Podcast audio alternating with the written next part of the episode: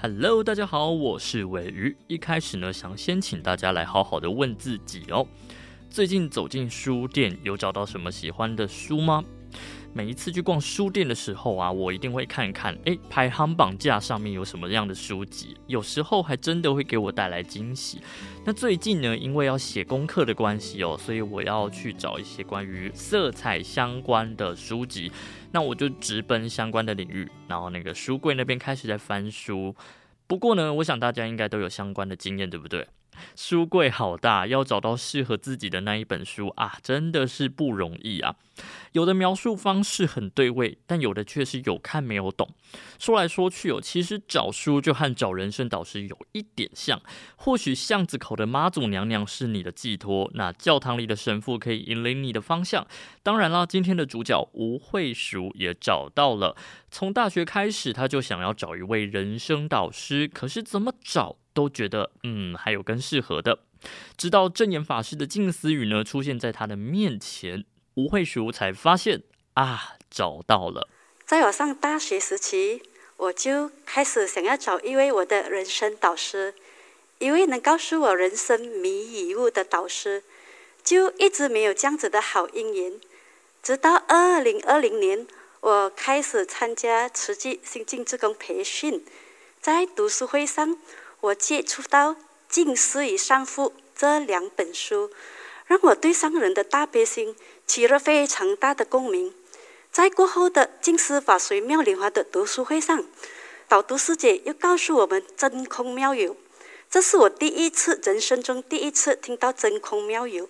当时我记得导读师姐还说，上人说最美的一双手来让我们领悟当中的境界。这一双双环保老菩萨的双手，虽然粗糙无比，却是世上最美。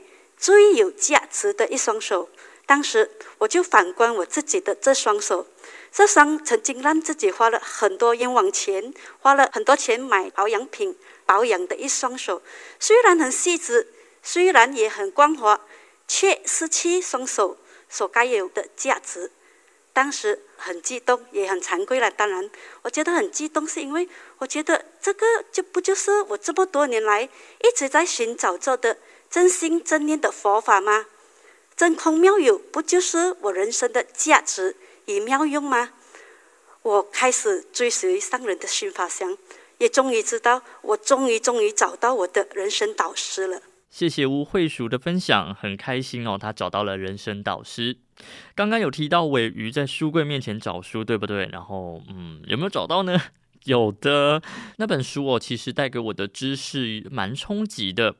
其中一个呢，他提到了人类历史从古到今，对于七种颜色，哎，其实都是围绕在各种根深蒂固的象征哦。例如说，黄色的太阳就会联想到了至高无上，蓝色的海洋又营造出地平线还有平行世界。那红色为什么会带来活力、冲劲，甚至是象征生命呢？这时候呢，我就醒思了一下，才惊觉啊，背后的联想竟然就是身上流着的血哦。那吴慧淑呢，他也有一次翻书醒思的过程。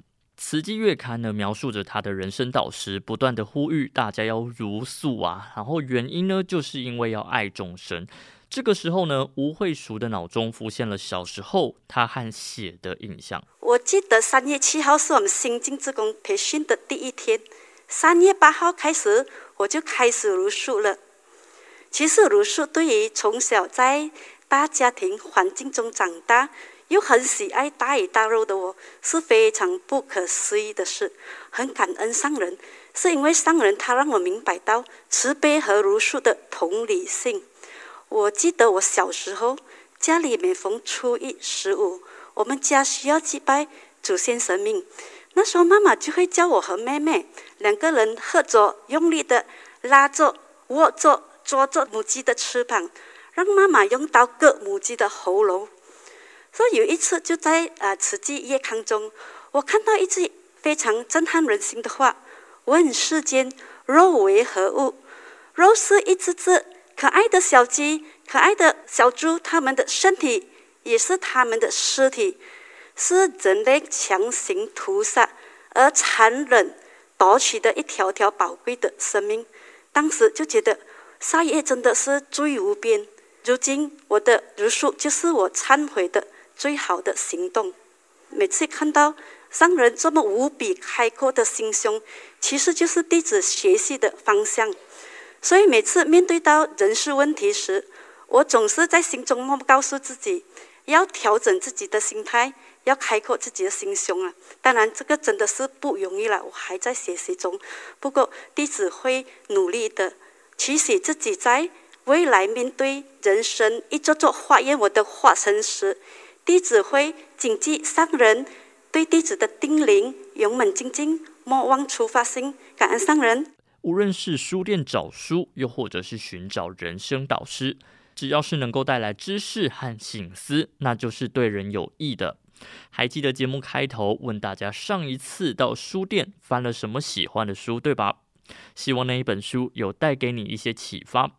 如果不是的话，嗯，那就问问看店员有没有推荐的，然后坐下来好好的细细品味吧。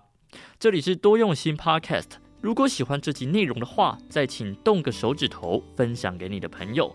想推荐书单的话，也欢迎到多用心的 FB、IG 留言告诉尾鱼。那今天内容到这里，拜拜。